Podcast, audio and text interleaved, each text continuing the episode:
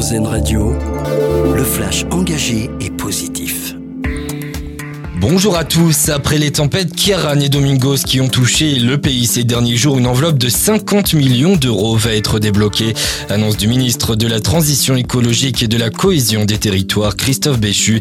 Un fonds destiné aux particuliers qui n'ont pas pu bénéficier de l'état de catastrophe naturelle.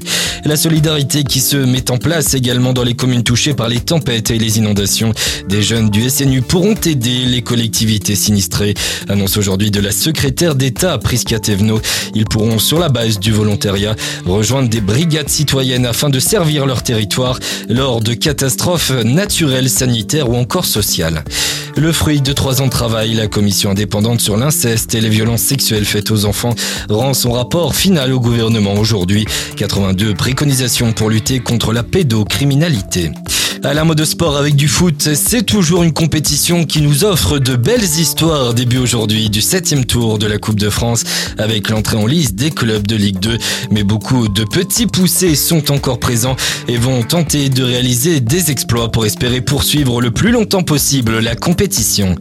La 51e édition du Festival international de la bande dessinée d'Angoulême sera tournée vers le sport. Elle s'inscrira dans la programmation du label Olympiade culturelle en lien avec les de Paris qui auront lieu l'été prochain.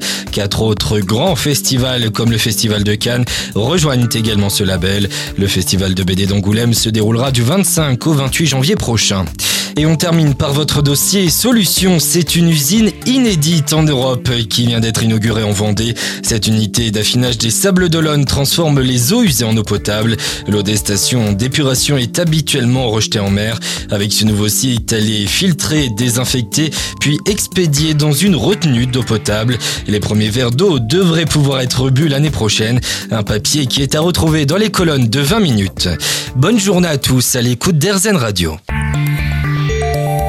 d'écouter le flash engagé et positif d'Airzen Radio. Une autre façon de voir la vie.